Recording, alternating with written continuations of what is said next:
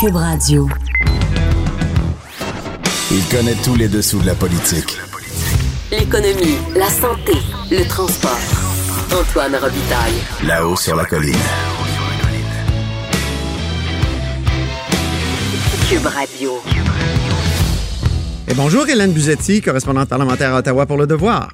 Bonjour Antoine. Grosse matinée, donc Justin Trudeau a fait une déclaration ce matin pour dire qu'il allait continuer de travailler. Au règlement de la crise autochtone, évidemment. Oui, il n'a pas dit grand-chose, en fait. Il a ça. convoqué la Chambre des communes pour faire cette déclaration, euh, mais c'était pas très clair son, son message. Donc, il a dit qu'il est temps qu'il faut que ça se règle, mais il propose pas vraiment de solution pour que ça se règle. Il tend la main au, au chef euh, en disant, euh, bon, il faut négocier, mais sans plus. Et c'est important de le préciser parce que il y a cette offre de discussion avec les chefs héréditaires là, qui sont au cœur de tout ce conflit, euh, avec les chefs donc et la ministre responsable de la relation couronne autochtone, Caroline Bennett. Et cette offre de conversation, elle est pour l'instant restée lettre morte, on n'a pas de réponse.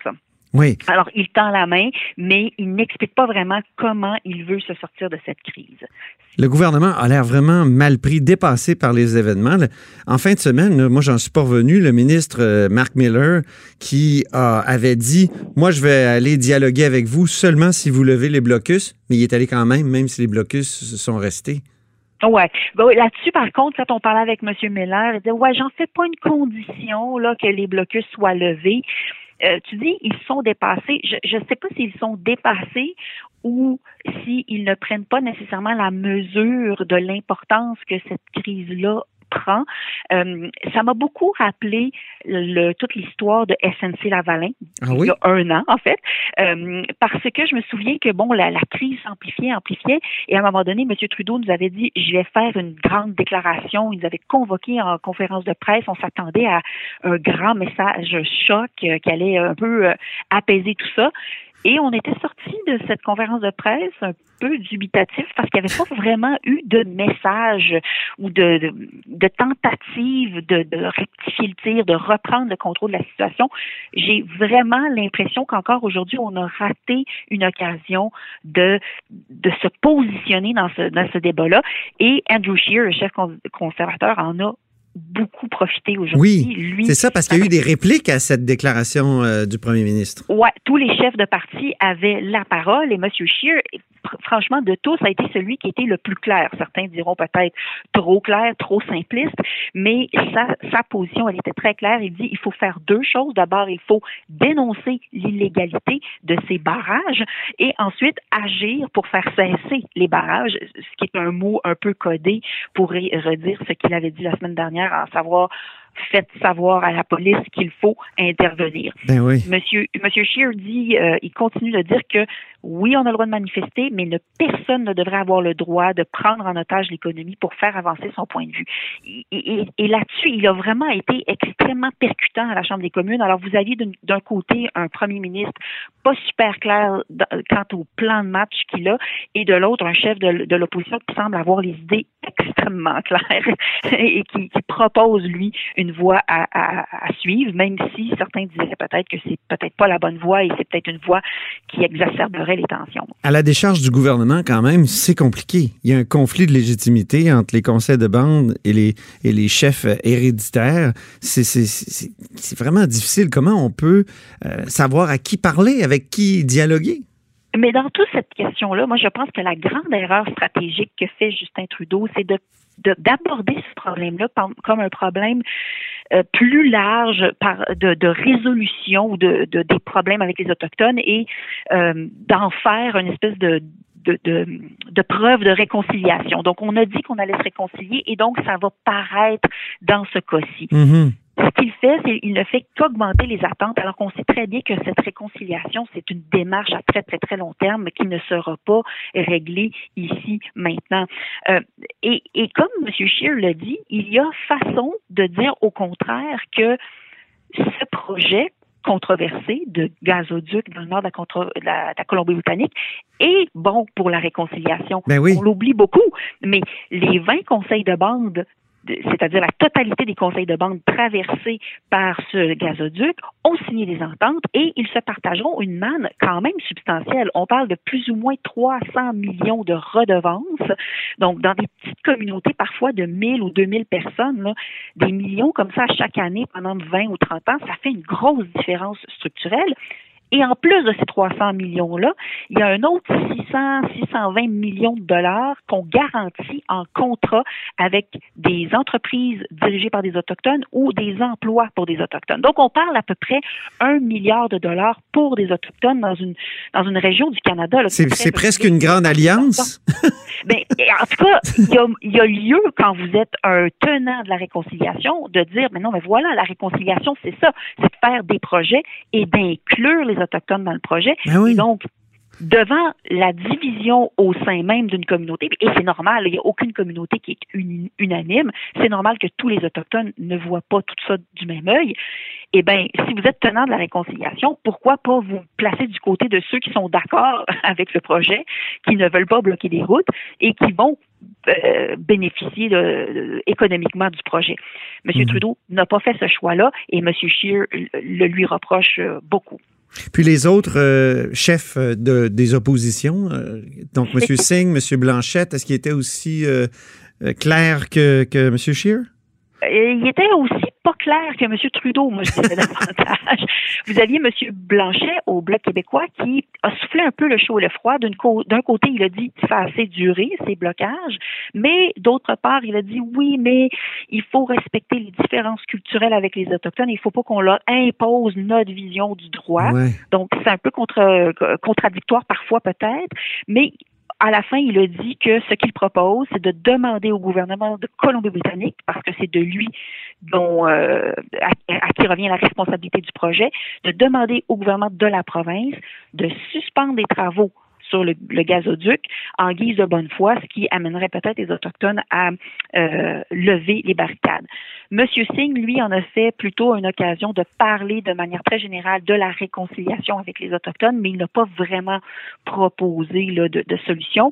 Et Elisabeth May, au Parti vert, enfin, elle, elle a dit qu'elle était entièrement en solidarité avec euh, les chefs héréditaires qui contestent le projet. Ah oui. Et, et donc, elle s'est complètement rangée du côté des contestataires.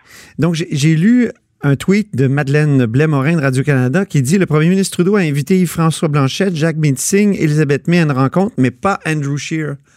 Alors, euh, c'est ce qui suit, j'imagine? Il va y avoir une rencontre, mais en excluant le chef de l'opposition? C'est ce qu'on comprend. Et ça, c'était très clair avec les discours, euh, même s'ils n'étaient pas tous clairs. Il y avait franchement une dichotomie, d'une part, euh, M. Trudeau et les autres chefs de l'opposition, et d'autre part, M. Scheer, qui était seul dans son coin à avoir une approche plus musclée, plus intransigeante. Alors, on peut penser que c'est une façon de rejeter ce point de vue que de l'exclure de la rencontre. Euh, dans son discours, M. Trudeau a fait allusion à M. Scheer en disant les, les réponses hâtives, sous-entendu envoyer la police, ça servira à rien, ça va juste euh, exacerber les tensions. Mm -hmm. Donc, il y a vraiment là, des points de vue, je dirais, irréconciliables là, entre les chefs libéraux et conservateurs. Merci beaucoup, Hélène Budgetti. Ça m'a fait plaisir. Au revoir. À bientôt. Correspondante parlementaire à Ottawa pour Le Devoir. Vous êtes à l'écoute de là-haut sur la colline. Là-haut sur la colline. Une entrée privilégiée dans le Parlement. Cube Radio. Au bout du fil, il y a Frédéric Bastien, qui est historien et candidat à la direction du Parti québécois. Bonjour, Frédéric. Bonjour. Révélation du Globe and Mail ce matin sur euh, l'importante implication là, du réseau libéral dans les nominations des juges. Euh, votre réaction? Ben, ce qu'on apprend ce matin dans le Globe and Mail, c'est que les, euh, les employés des cabinets des, au Parti libéral du Canada à Ottawa, les ministres, les députés, se livrent systématiquement à des consultations informelles pour savoir l'orientation idéologique des candidats à la magistrature et on veut s'assurer, suivant un des, euh, une des sources qui est citée par le Globe and Mail, que les juges sont, et je cite, philosophiquement alignés sur le premier ministre et sur le gouvernement. Donc, on veut, on veut s'assurer que ce sont des bons juges rouges, et je dirais, au-delà, au plus que ça, c'est, ce sont des juges qui sont des partisans de l'activisme judiciaire, c'est-à-dire d'une intervention des juges dans les questions politiques. Ce sont des juges qui sont évidemment en faveur de la doctrine d'État du multiculturalisme canadien. Euh, ce sont des juges, bien sûr, qui sont hostiles à la différence québécoise. Mais si les conservateurs, euh, quand ils sont au pouvoir, font la même chose, est-ce qu'on n'équilibre pas les cours, euh, les tribunaux, comme ça, avec des juges qui sont orientés plus conservateurs, puis après ça, des juges plus libéraux, un peu comme ce qu'on voit aux États-Unis dans des nominations beaucoup plus, il faut le dire, le public. Mais, est-ce qu'on n'a pas un peu le même genre d'équilibre chez nous? Non, parce que d'abord, on ne doit pas politiser les nominations des juges, c'est la première chose, mais malheureusement, ce sont surtout les libéraux qui font ça, ils sont spécialisés. Et, ils ont idéologiquement, les libéraux contrôlent très largement les facultés de droit, les milieux juridiques. Ce sont les avocats, les juristes, euh, ce sont des gens qui sont très, très favorables à l'idéologie multiculturaliste canadien qui nous a été donnée par le Parti libéral du Canada à l'époque de Trudeau père, et là c'est la même chose à l'époque de Trudeau fils. Et euh, les conservateurs, eux, ont, aussi essayé de nommer des juges qui leur étaient plus favorables, mais eux, ils ont été beaucoup moins, euh, ils ont eu beaucoup moins de succès. Mais de toute façon, euh, c'est pas parce que un fait quelque chose de pas correct que l'autre est justifié de faire la même affaire, selon moi. On doit, euh, on doit pas politiser ce, ce, ce système-là. Malheureusement, il l'est énormément. Il est très idéologique. Et ce sont des juges qui, naturellement, vont être très hostiles à la loi 21. moi, je suis, en ce moment, la loi 21 est euh, contestée devant les juges fédéraux, et moi, je suis très inquiet. On va se servir de la Charte des droits, la Charte canadienne des droits et libertés, qui nous a été imposée sans notre consentement. Et là, ben, ces beaux juges-là, qui sont philosophiquement alignés sur le premier ministre et le gouvernement, eh bien, qu'est-ce qu'ils vont faire? Ils risquent fort d'invalider mhm. la loi 21. Vous dites au fond que les dés sont pipés euh, contre la loi 21 et, et, contre certaines interprétations des droits qui, qui, qui, viennent du Québec et de son Assemblée nationale. Voilà, les dés sont pipés contre la loi 21, les dés sont pipés contre le droit à la différence du Québec. C'est ça qui est visé. Vous n'avez pas le droit d'être différent du reste du Canada. Vous n'avez pas le droit d'être contre l'idéologie d'État du multiculturalisme canadien et on va invalider vos lois avec une charte qu'on vous a imposée. Sur l'influence du politique dans la nomination des juges, est-ce qu'il devrait y avoir une commission d'enquête un peu comme celle qu'on a eue au Québec, euh, la commission Bastarache, euh, donc au fédéral? Oui, ce serait une excellente idée d'avoir ce genre de commission-là.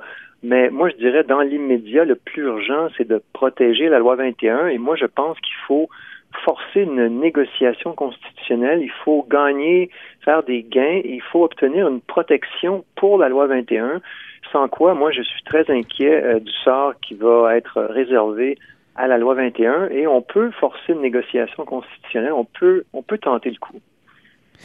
Bien, ben on verra si ça fonctionne. Euh, pendant que vous êtes au bout du fil, vous êtes dans la course euh, pour la direction du Parti québécois. Il y a un nouveau joueur? Euh, Guy Nantel, euh, comment vous avez réagi à, son, son plongeon? Ben, ça, ça rehausse l'intérêt pour la course. Alors, je pense qu'au niveau du débat d'idées, euh, je pense que c'est très intéressant la venue de M. Nantel. Alors, moi, maintenant, je constate deux désaccords assez profonds avec ce que prône M. Nantel versus ce que moi je prône. M. Nantel parle de recevoir 50 à 55 000 immigrants par année. Donc ça, c'est ce serait des, chiffres qui sont plus élevés même que ce que euh, on recevait à l'époque euh, lors des libéraux, donc les anciens gouvernements Couillard et Charret. Alors moi, je propose de réduire l'immigration entre 25 et 30 000 euh, immigrants par année. Donc c'est un débat important qu'on doit faire dans le respect, bien sûr, mais qu'on doit faire. Et donc, M. Nantel est aux antipodes de ce que moi je dis là-dessus. Mhm. Et je constate aussi que M. Nantel, comme les deux autres candidats, souhaite avancer dans un référendum rapide dans le premier mandat. Oui. Alors, alors euh, moi, ce que je réponds à ça, c'est qu'il n'y aura pas de référendum dans le premier mandat parce qu'il n'y aura pas de premier mandat. Les Québécois, les Québécois, c'est simple, hein, c'est très très simple. Les Québécois ne sont pas là en ce moment. Alors moi, je propose une, autre, une autre approche. Premier mandat, constitution. Deuxième mandat, référendum. Bing bang. Donc, on, on, force une négociation, comme je l'évoquais tout à l'heure, pour protéger la loi 21. Ce sera un des objectifs. On a le pouvoir de le faire et on fera le référendum dans un deuxième mandat. Alors ça, c'est mon approche. Et mhm. euh, ce n'est pas celle de M. Nantel, ni celle de M. Gaudreau, euh, ni celle de M. Plamondon. Vous voulez utiliser l'obligation de négocier. Or, hier, je recevais le constitutionnaliste euh, Patrick Taillon à mon émission qui disait faut utiliser ça avec parcimonie, avec prudence, et il faut avoir la crédibilité quand même pour l'utiliser. Est-ce que vous n'êtes pas dans le même problème euh, c'est-à-dire la, difficulté qu'avaient déjà euh, René Lévesque et, Claude Morin pour aller négocier une nouvelle constitution? Vous voulez sortir du Canada. Quelle crédibilité avez-vous?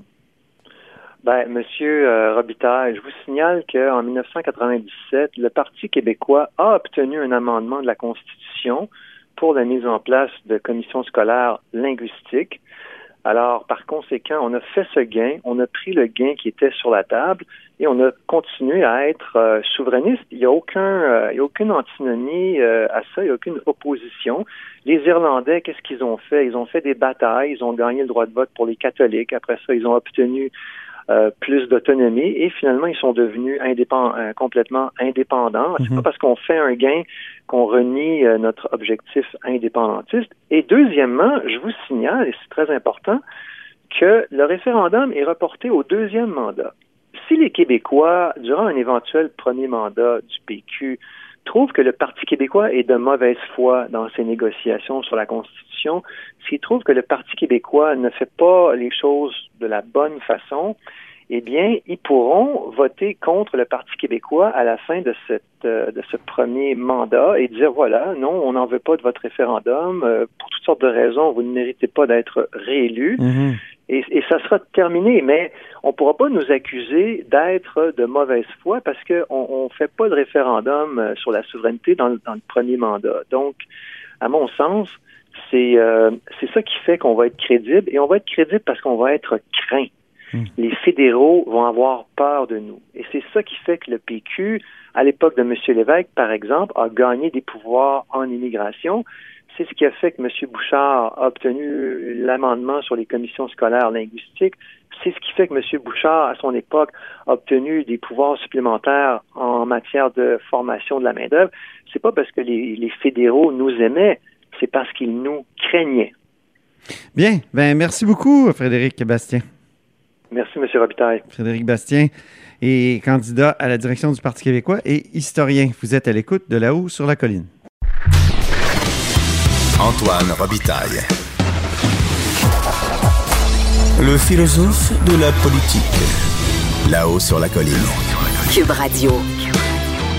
Marie Montpetit est au bout du fil. Bonjour. Euh, bonjour, M. Robitaille. Député de Maurice Richard et porte-parole en matière d'environnement du Parti libéral du Québec. Donc, euh, et d'agriculture. Et d'agriculture pour le dossier qui nous occupe aujourd'hui. Ben exactement. Vous, parliez d'une demi-victoire euh, tout à l'heure dans la réflexion sur les pesticides qu'a menée la commission justement de l'agriculture. Pourquoi demi-victoire?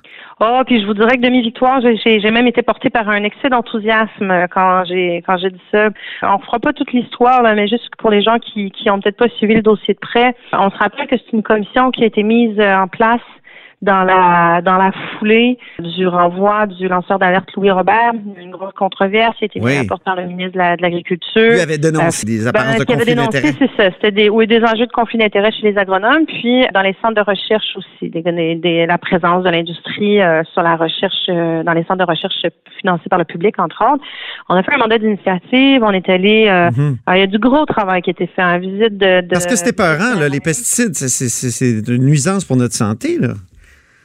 Ben, il y a des enjeux, il y a des enjeux pour la santé, il y a des enjeux pour euh, la biodiversité, pour euh, l'environnement, pour notre santé euh, à tous, mais pour la santé des agriculteurs aussi. Et j'ai dit demi-victoire en ce sens que la semaine dernière, on s'est retrouvé dans une situation où les députés de la CAC nous ont déposé huit, là, on se voit pas, mais je vous dirais recommandations entre guillemets parce que c'était à, mourir de rire à quel point c'était pas sérieux. Ben, c'était à mourir de pleurer, je devrais vous dire à, quel point c'était pas sérieux ce qui avait été déposé. Ça a été critiqué très très vertement par les chercheurs, par Parkinson Québec, par les, représentants de l'agriculture. Et aujourd'hui, et donc nous, on, on s'est retrouvé dans une situation où, où on a fait un point de presse j'ai déposé avec Québec solidaire 50 recommandations parce qu'on était un peu las du travail euh, bâclé qui était fait par la CAC.